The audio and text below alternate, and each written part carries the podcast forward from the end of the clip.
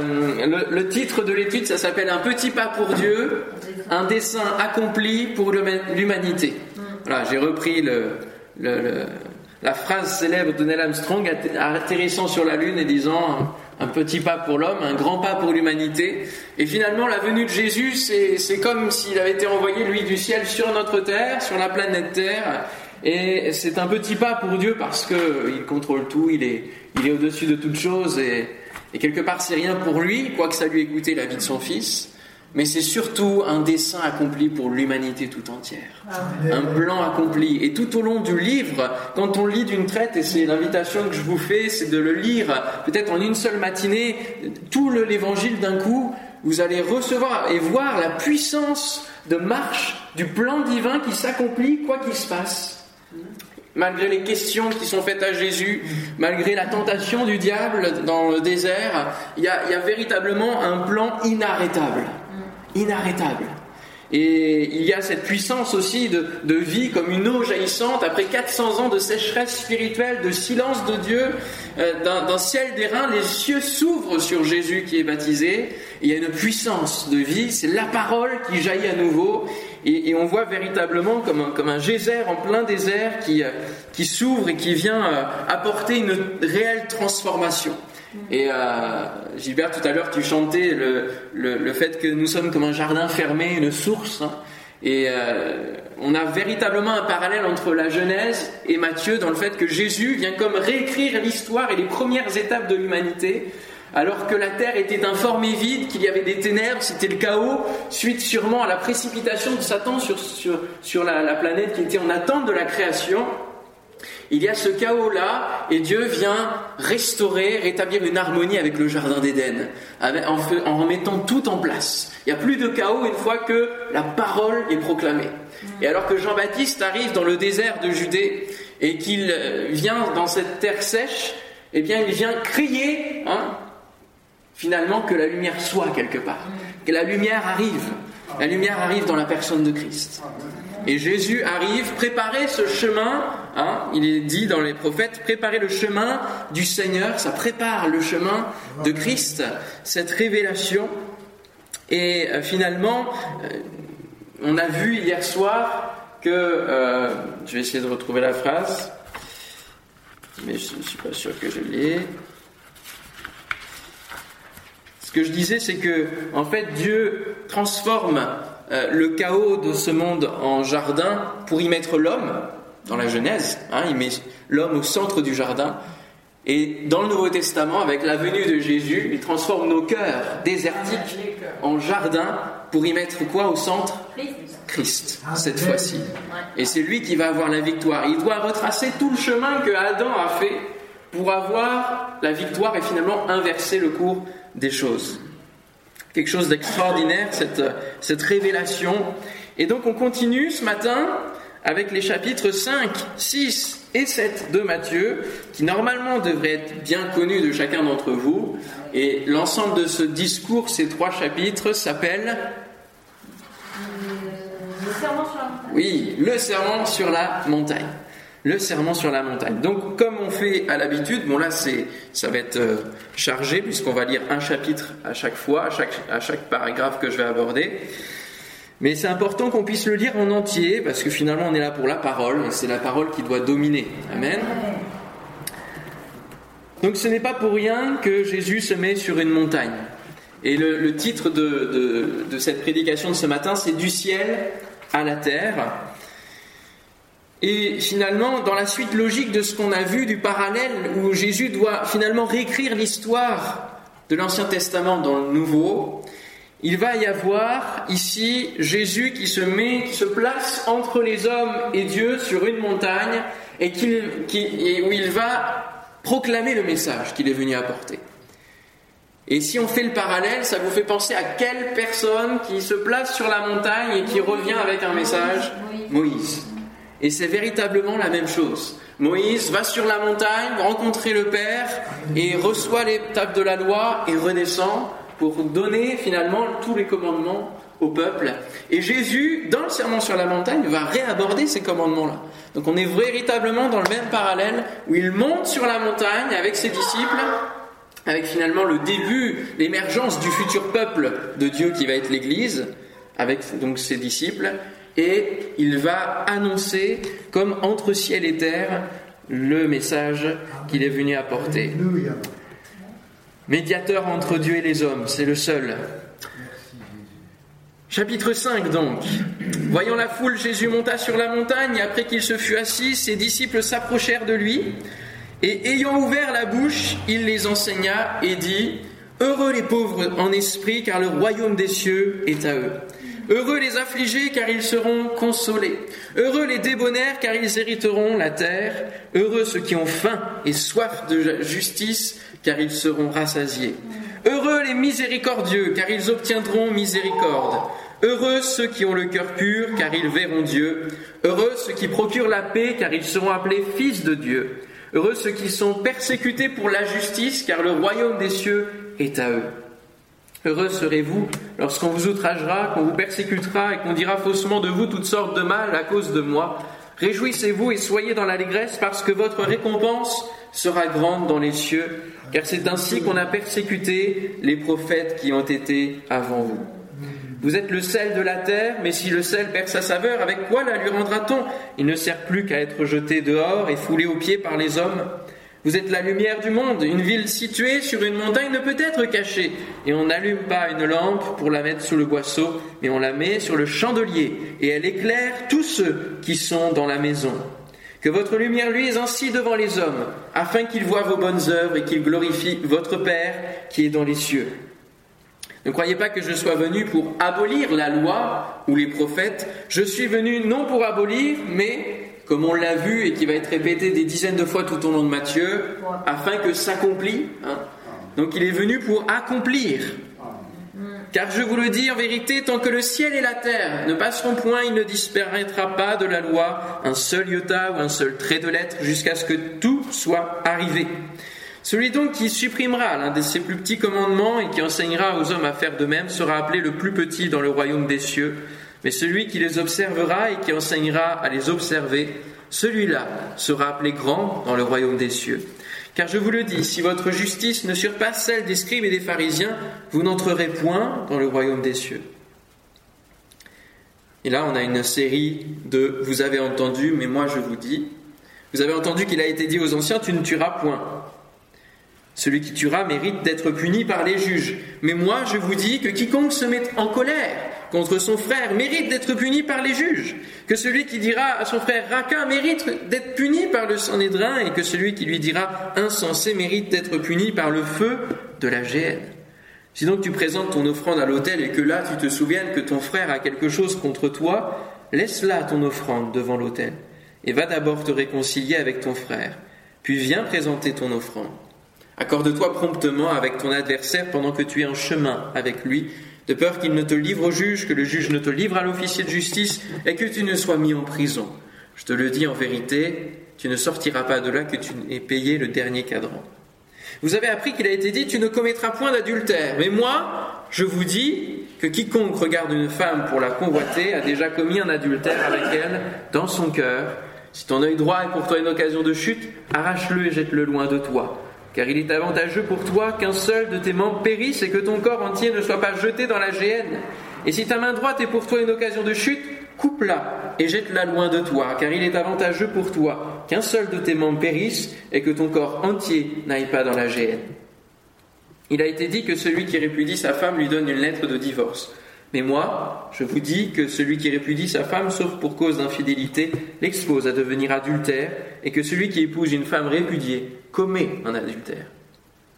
Vous avez encore appris qu'il a été dit aux anciens, tu ne parjureras point, mais tu t'acquitteras envers le Seigneur de ce que tu as déclaré par serment. Mais moi, je vous dis de ne jurer aucunement, ni par le ciel, parce que c'est le trône de Dieu, ni par la terre, parce que c'est son marchepied, ni par Jérusalem, parce que c'est la ville du grand roi, ne jure pas non plus sur ta tête, car tu ne peux rendre blanc ou noir un seul cheveu. Que votre parole soit oui, oui, non, non. Ce qu'on y ajoute vient du malin. Hmm. Vous avez appris qu'il a été dit œil pour œil, dent pour dent. Mais moi, je vous dis de ne pas résister aux méchants. Si quelqu'un te frappe sur la joue droite, présente-lui aussi l'autre. Si quelqu'un veut plaider contre toi et prendre ta tunique, laisse-lui encore ton manteau. Si quelqu'un te force à faire un mille, fais-en deux avec lui. Donne à celui qui te demande et ne te détourne pas de celui qui veut emprunter de toi. Vous avez appris qu'il a été dit, tu aimeras ton prochain et tu haïras ton ennemi. Mais moi, je vous dis, aimez vos ennemis, bénissez ceux qui vous maudissent, faites du bien ceux qui vous haïssent, et priez pour ceux qui vous maltraitent et qui vous persécutent, afin que vous soyez fils de votre Père qui est dans les cieux, car il fait lever son soleil sur les méchants et sur les bons, et il fait pleuvoir sur les justes et sur les injustes. Si vous aimez ceux qui vous aiment, quelle récompense méritez-vous? Les publicains aussi n'agissent-ils pas de même? Et si vous saluez seulement vos frères, que faites-vous d'extraordinaire? Les païens aussi n'agissent-ils pas de même?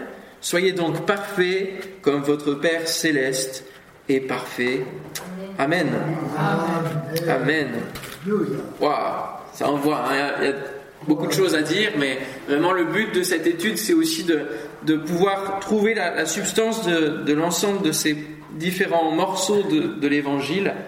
Le premier, premier point sur ce chapitre que j'aimerais euh, noter, c'est ce qui est trop ancré dans la terre. Parce que finalement, euh, après 400 ans de plonger les regards sur la terre et, non plus finalement à chercher la parole divine, eh bien il y a des choses qui sont trop ancrées dans la terre. Et Jésus va venir un petit peu comme dépoussiérer tout ce qui est là depuis des siècles et des siècles, depuis Moïse. Ah bah et le quotidien du peuple juif est ponctué de fêtes, d'offrandes pour payer le péché. Mais avec les siècles, il y a eu de nombreux ajouts qui ont été faits. Ah et encore aujourd'hui, on, détaille la loi et, quand vous regardez les, différents, euh, les différents textes des, juifs, hein, il, y a, le Talmud en plus, il y a tout, le Midrash, tous ces, tous ces textes-là, euh, ils ont précisé la loi à tel point que le jour du sabbat, vous ne pouvez pas tuer une puce, mais vous pouvez juste lui casser une patte. Ah oui, d'accord. Waouh Voyez le, point de détail. Ils ont détaillé la loi, ils ont fait des ajouts. Et c'est pour ça que Jésus dit celui qui retranche ou qui ajoute, euh, attention. Il y a eu plein d'ajouts au commandement divin parce que l'homme tend toujours vers le poids de la tradition, la force du légalisme. Il a une loi, mais il la renforce pour asservir les autres. C'est souvent ça qui se passe. Et le peuple juif était asservi par la puissance du Sanhédrin, par le commandement des, des, Sadduciens, des pharisiens, des scribes, de tous les chefs religieux, et, ils suivaient, comme nous aussi on a connu, avec la puissance de l'Église catholique, où euh, c'était interdit de lire la Bible. Voilà, on essayait de faire en sorte que les gens suivent aveuglément. Et depuis donc tout cela ne s'est pas arrangé. Le juif est grandement entouré de traditions dont le sens n'est autre que d'essayer de maintenir la bénédiction sur sa famille. Et avec la venue du Messie, puisqu'ils l'attendent quand même, ils espèrent quelqu'un qui va les délivrer de leurs souffrances, de leurs ennemis, quelqu'un qui va venir changer les choses telles qu'elles sont actuellement. Et nous attendons tous dans l'homme providentiel de grands changements. Il n'y a qu'à voir les élections. On, fait tout de suite d'un homme providentiel euh, qui fait des grandes promesses et on espère de grands changements. Mais Jésus vient les prévenir en disant je vais rien abolir, je vais rien changer. Hein.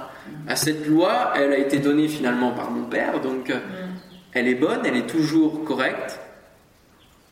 Et au lieu de, au lieu qu'ils se sentent sur eux-mêmes et sur leur loi, sur leur peuple, parce que finalement, lorsqu'ils lisent Ésaïe 53, le serviteur souffrant, le peuple juif pense que c'est eux-mêmes. Et ils ne voient pas que c'est le Messie dont il est question. Ils pensent que c'est eux-mêmes qui souffrent dans ce monde, la persécution. Et encore aujourd'hui, ils le pensent. Avec la Shoah, avec tous ces éléments-là, ils, se, ils se disent être les serviteurs souffrants de ce monde. Et Jésus, dans son discours, vient leur dire, vous avez appris mais moi je vous dis. Et cette ponctuation régulière de dire mais moi je vous dis, c'est vraiment pour Jésus une manière de décentrer leur souffrance et leur, objectif vers lui-même. En disant, vous vous trompez d'objectif. Vous n'êtes pas le centre de, votre propre souffrance. C'est vers Christ qu'il faut regarder. C'est vers moi. Moi je vous dis. Vous avez appris. Et donc, le seul ajout qui est possible, la seule personne qui peut ajouter à la loi, c'est Jésus, c'est pas eux. Ils ne peuvent pas toucher à ces tables. Ils ne peuvent pas toucher à ces commandements. C'est Jésus qui, lui, peut ajouter parce qu'il sait quels sont les principes du royaume. Et si vous regardez dans la lecture au fur et à mesure, il parle souvent de son Père qui est dans les cieux, il parle souvent du royaume des cieux, et il va inculquer les principes du royaume.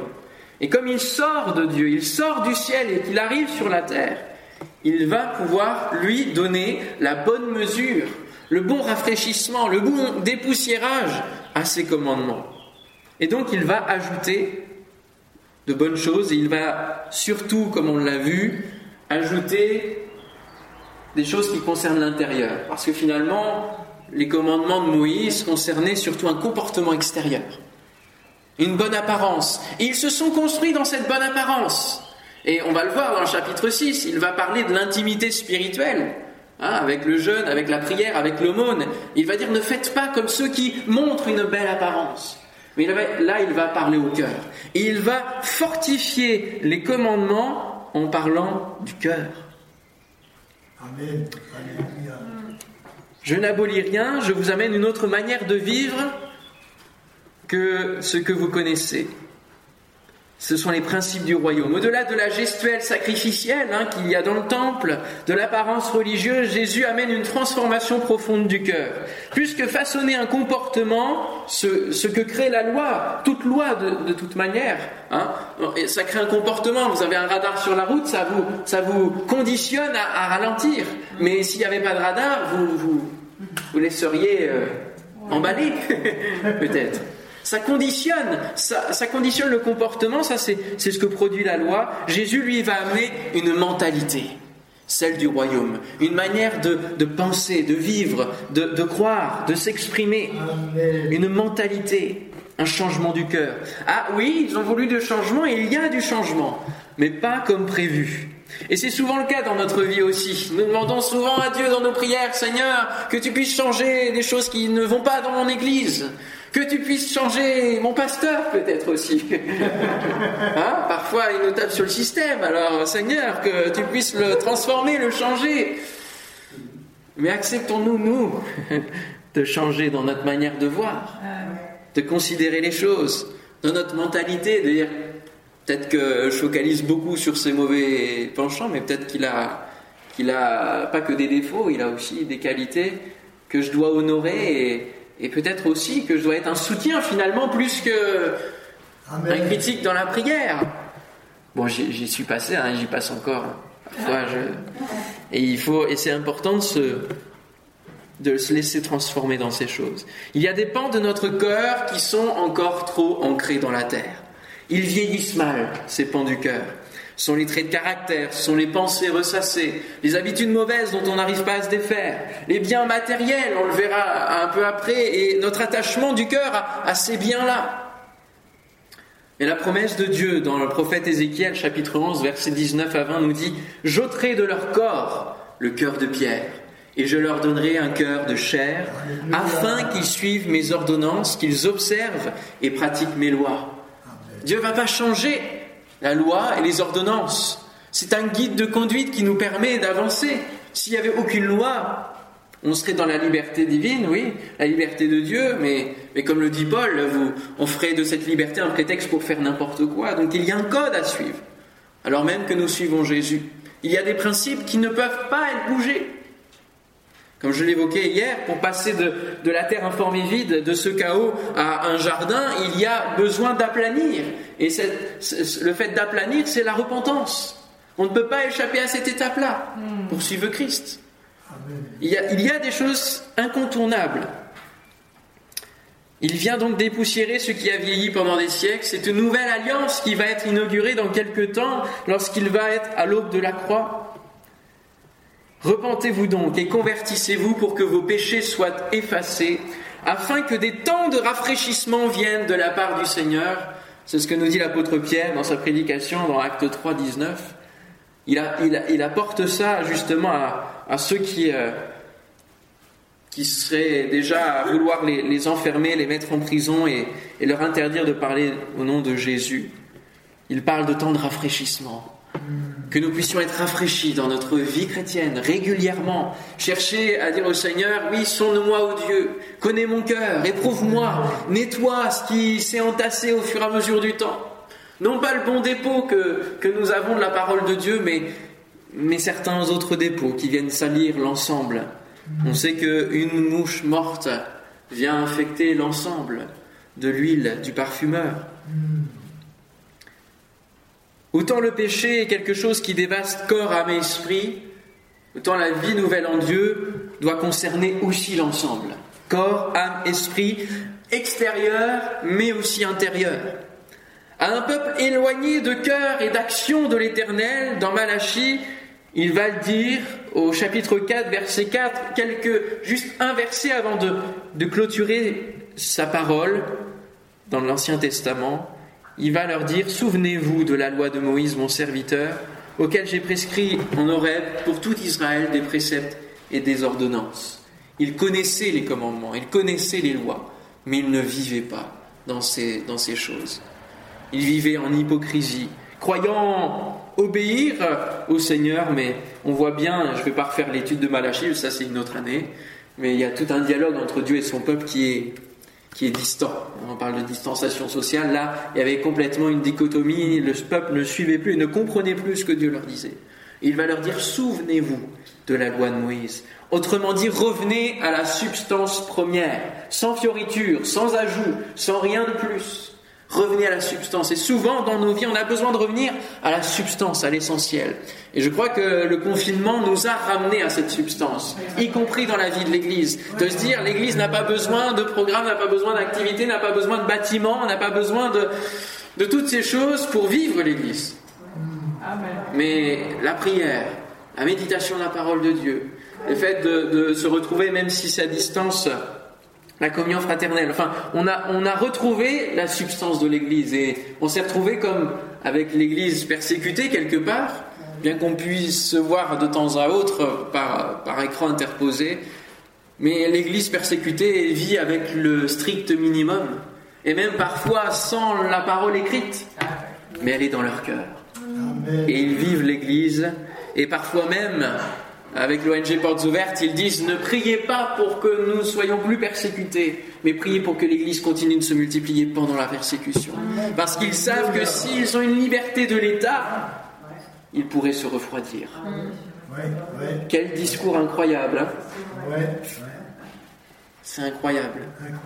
Où en sommes-nous dans notre relation permanente avec le Seigneur et dans notre mise en pratique de sa parole? Beaucoup malheureusement ressemblent à une coquille vide. Il y a bien des belles promesses en apparence, de belles paroles, de belles prières parfois, mais, mais la force de la piété n'est pas là. Elle est absente. Et c'est aussi une des choses qui est annoncée pour la fin des temps. Reniant hein, la force de la piété. Mais moi, la parole, je vous dis, soyez donc parfaits, entiers finalement, comme votre Père céleste est parfait. Il faut que nous soyons entiers entier avec le Seigneur, dans notre relation avec lui. Deuxième euh, point, on va lire le chapitre 6. Gardez-vous de pratiquer votre justice devant les hommes pour en être vu, autrement vous n'aurez point de récompense auprès de votre Père qui est dans les cieux. Lors donc que tu fais l'aumône, ne sonne pas de la trompette devant toi, comme font les hypocrites dans les synagogues et dans les rues, afin d'être glorifiés par les hommes. Je vous le dis en vérité, ils reçoivent leur récompense. Et quand tu fais l'aumône, que ta main gauche ne sache pas ce que fait ta droite, afin que ton aumône se fasse en secret, et ton Père, qui voit dans le secret, te le rendra. Regardez à chaque fois le nombre de fois où il parle du Père. Hein. Lorsque vous priez, ne soyez pas comme les hypocrites qui aiment à prier debout dans les synagogues et au coin des rues pour être vus des hommes. Je vous le dis en vérité, ils reçoivent leur récompense. Mais quand tu pries, entre dans ta chambre, ferme ta porte, et prie ton Père qui est là dans le lieu secret, et ton Père qui voit dans le secret te le rendra. Et dans le grec, il y a même une petite, un petit ajout là, euh, qui n'est pas traduit par second, te le rendra dans le visible. Mm. Donc de l'intimité, il y a une production extérieure et visible. Verset 7, en priant, ne multipliez pas de vaines paroles comme les païens qui s'imaginent qu'à force de paroles, ils seront exaucés.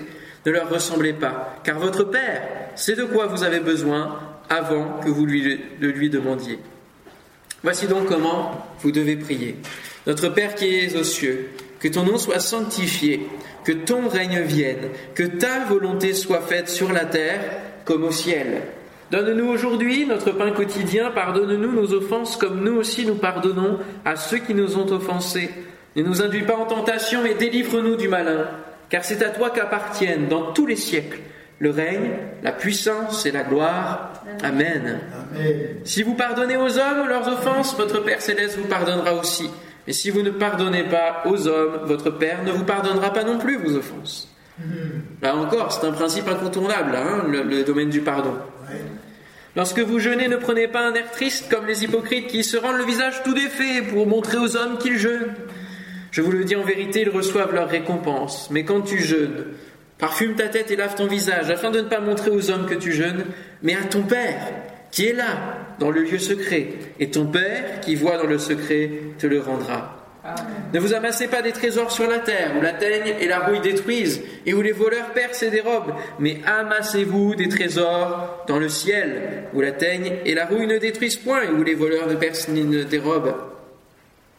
Car là où est ton trésor, là aussi sera ton cœur.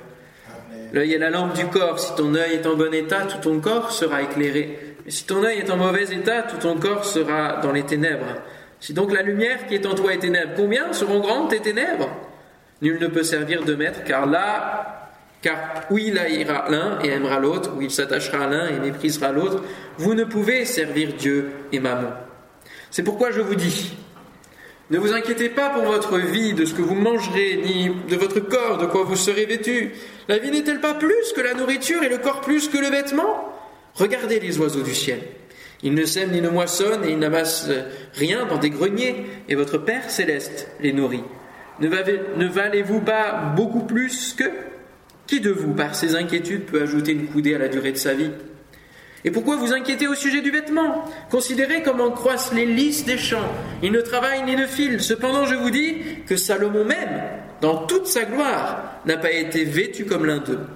Si Dieu revêt ainsi l'herbe des champs qui existe aujourd'hui qui demain sera jetée au four, ne vous vêtira-t-il pas à plus forte raison, gens de peu de foi? Ne vous inquiétez donc point. Et ne dites pas que mangerons-nous, que boirons-nous, de quoi serons-nous vêtus, car toutes ces choses, ce sont les païens qui les recherchent. Votre Père céleste sait que vous en avez besoin. Voici ce qu'il nous faut faire maintenant, chercher premièrement le royaume et la justice de Dieu. Et toutes ces choses que vous cherchez en premier d'habitude, elles vous seront données par-dessus, comme d'une manière finalement automatique. Ne vous inquiétez donc pas du lendemain, car le lendemain aura soin de lui-même. À chaque jour suffit sa peine. Amen.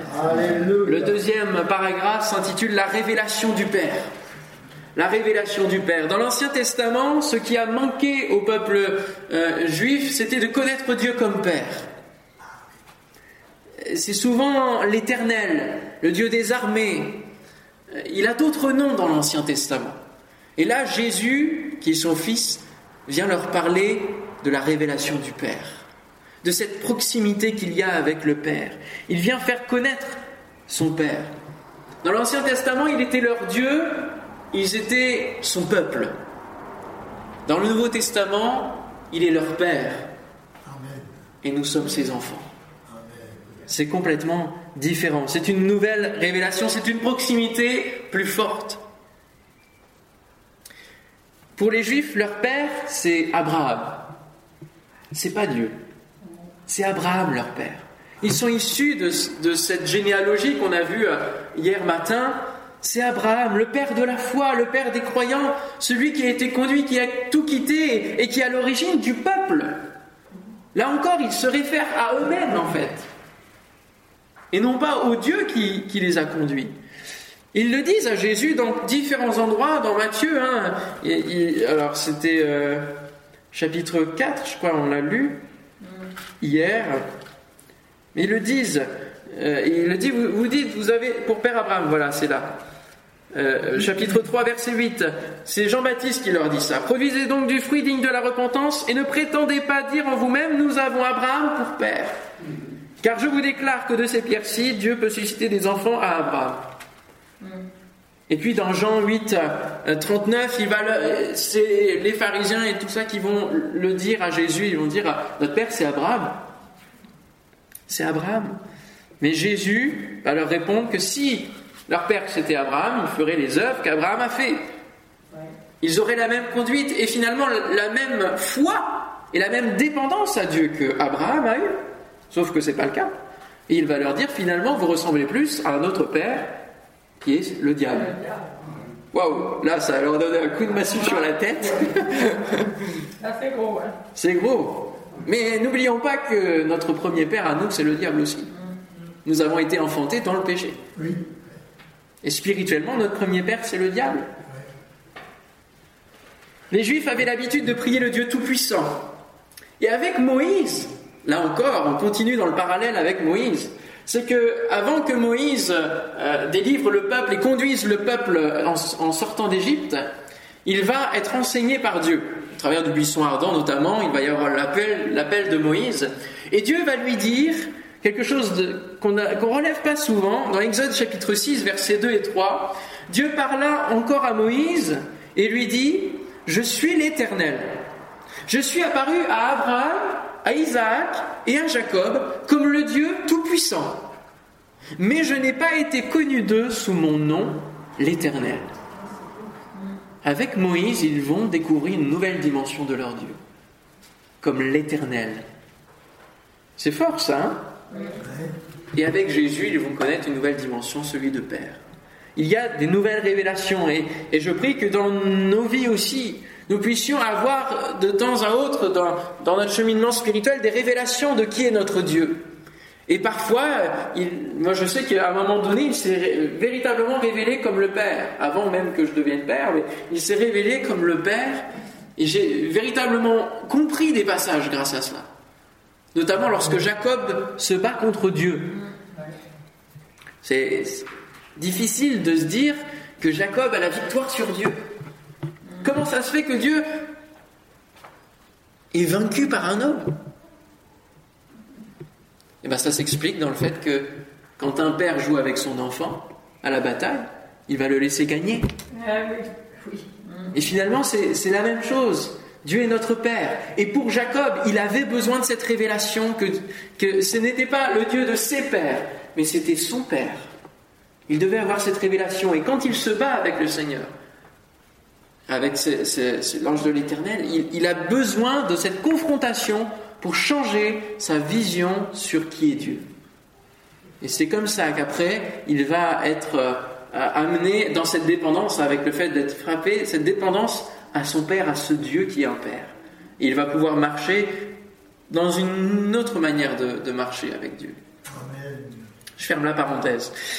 Ainsi, Jésus leur donne une nouvelle manière de s'adresser à Dieu avec le Notre Père. C'est pour cela qu'après avoir, parlé des actes qui se voient, il leur parle de l'intimité spirituelle.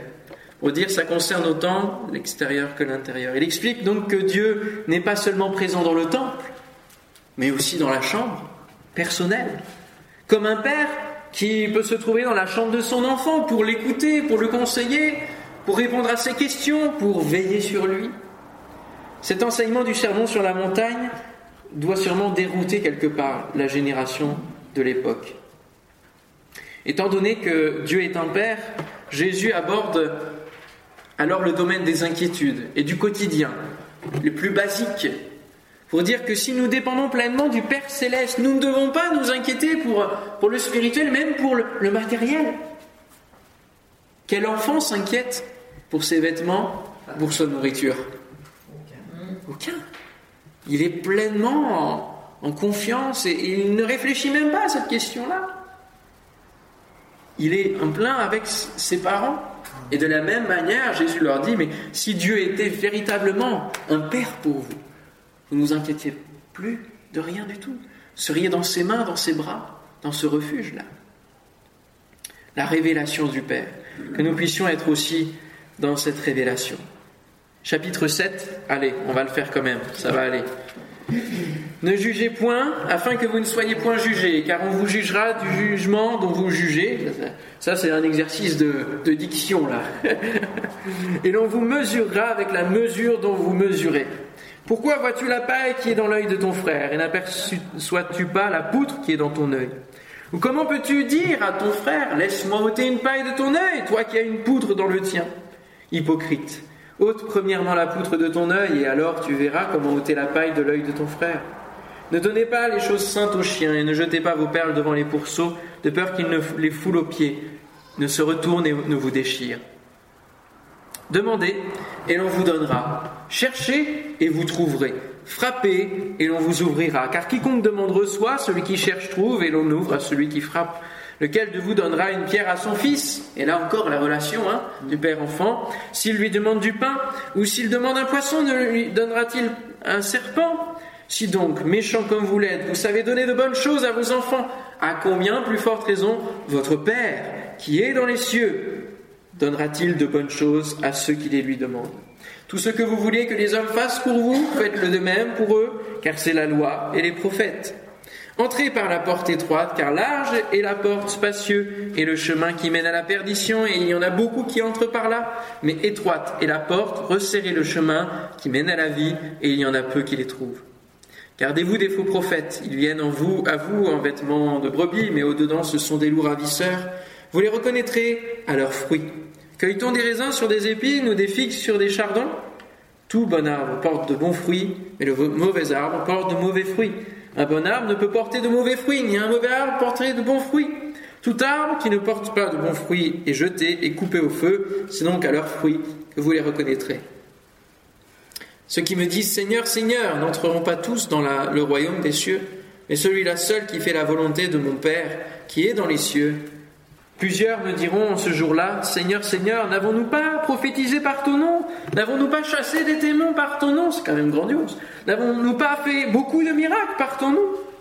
Alors je leur dirai ouvertement, je ne vous ai jamais connu, retirez-vous de moi, vous qui commettez l'iniquité. C'est pourquoi quiconque entend ces paroles que je dis et les met en pratique sera semblable à un homme prudent qui a bâti sa maison sur le roc. La pluie est tombée, les torrents sont venus, les vents ont soufflé et se sont jetés contre cette maison. Elle n'est point tombée parce qu'elle était fondée sur le roc. Mais quiconque entend ces paroles que je dis et ne les met pas en pratique sera semblable à un homme insensé qui a bâti sa maison sur le sable. La pluie est tombée, les torrents sont venus, les vents ont soufflé, ont battu cette maison. Elle est tombée et sa ruine a été grande. Après que Jésus eut achevé ses discours, la foule fut frappée de sa doctrine, car il enseignait comme ayant autorité et non pas comme leur scribe. Amen. Le troisième titre euh, donc de ce troisième paragraphe, c'est Adopter la logique du ciel. Adopter la logique du ciel. Chaque paragraphe qu'on a lu, là qu'on vient de lire dans ce chapitre, évoque des notions qui semblent évidentes et qui évoquent le bon sens. Frapper, et l'on ouvre. Bon, demandez et vous recevrez. Cherchez et vous trouverez. Le bon fruit vient d'un bon arbre. ça, on pourrait dire que c'est une lapalissade. La palisse aurait pu le dire. On construit sa maison sur le roc, c'est mieux. Bah oui, ça aussi, on le sait. Hein. c'est évident. C'est du bon sens. Qu'est-ce que veut dire Jésus au travers de toutes ces choses-là? Ce qu'il veut leur dire, mais soyez conséquents. C'est-à-dire, vous savez ces choses-là, faites-les, en fait. Soyez comme ça. Soyez conséquents. Qu'il faut qu'il y ait un parallèle entre votre vie, ce que vous exprimez, et, et les actions et les actes. Que vous soyez conséquents et équilibrés dans votre vie et l'ensemble de votre vie. Certains commencent très bien dans la vie avec le Seigneur et, et font des choix après sur un coup de tête. Ils vont se marier avec la mauvaise personne qui les éloignera de Dieu. Ils vont, et puis c'est souvent très évident quand on le voit de l'extérieur, hein. on se dit mais c'est pas possible, pourquoi il se met avec cette personne? Ils vont peut-être trouver une maison qui les éloigne euh, à 50 km de l'église et puis, puis ils vont y mettre de moins en moins les pieds, parce qu'ils vont avoir la, la flemme, comme on dit. Hein. Ils vont se mettre à suivre un prophète qui va finalement les manipuler et conduire toutes leurs décisions, vider leur porte-monnaie, etc.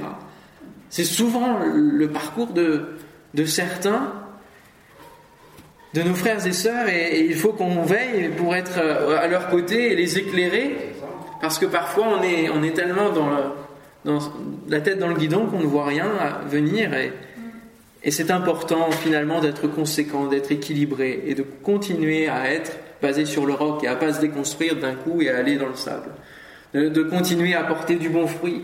Parce qu'on ne peut pas avoir les deux, Jésus l'a dit.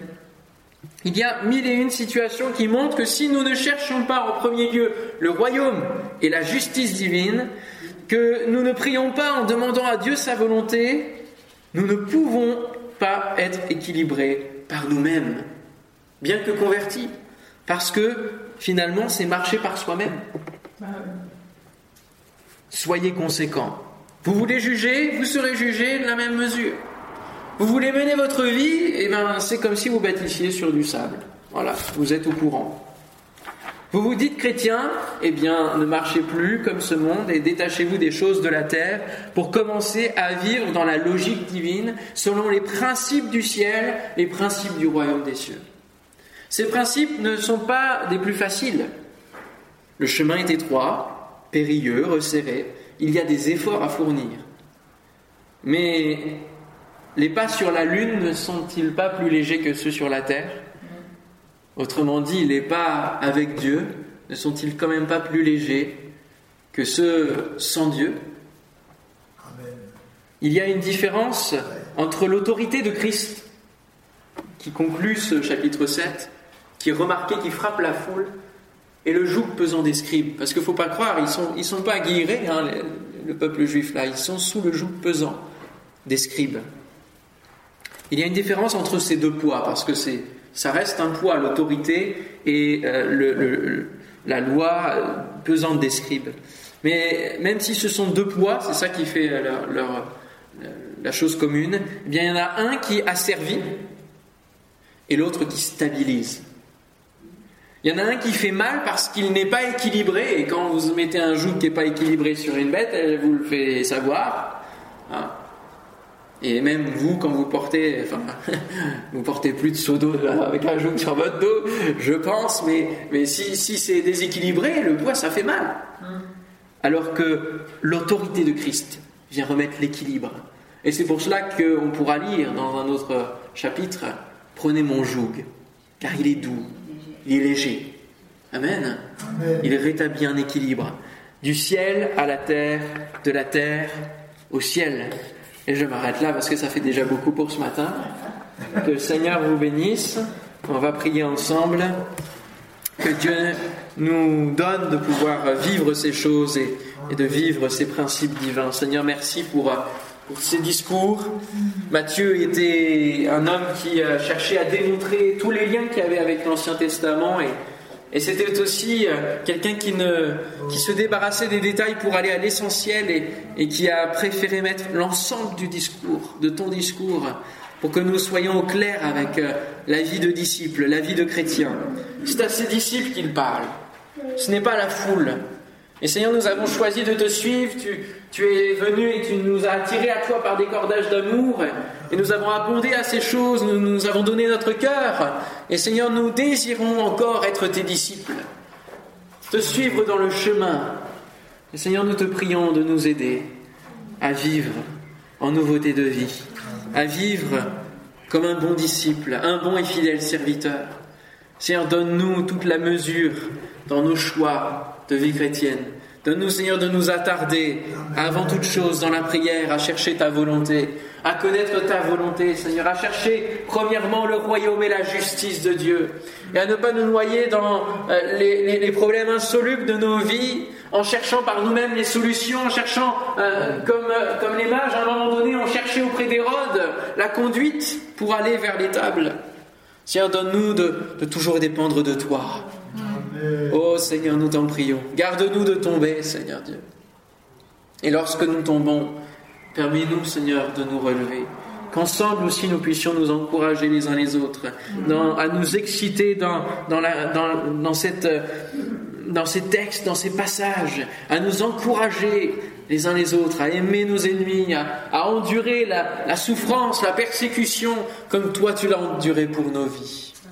Merci Seigneur d'avoir fait connaître le Père, de nous avoir donné cette révélation puissante du Père. Oh, que nous puissions être attachés à toi.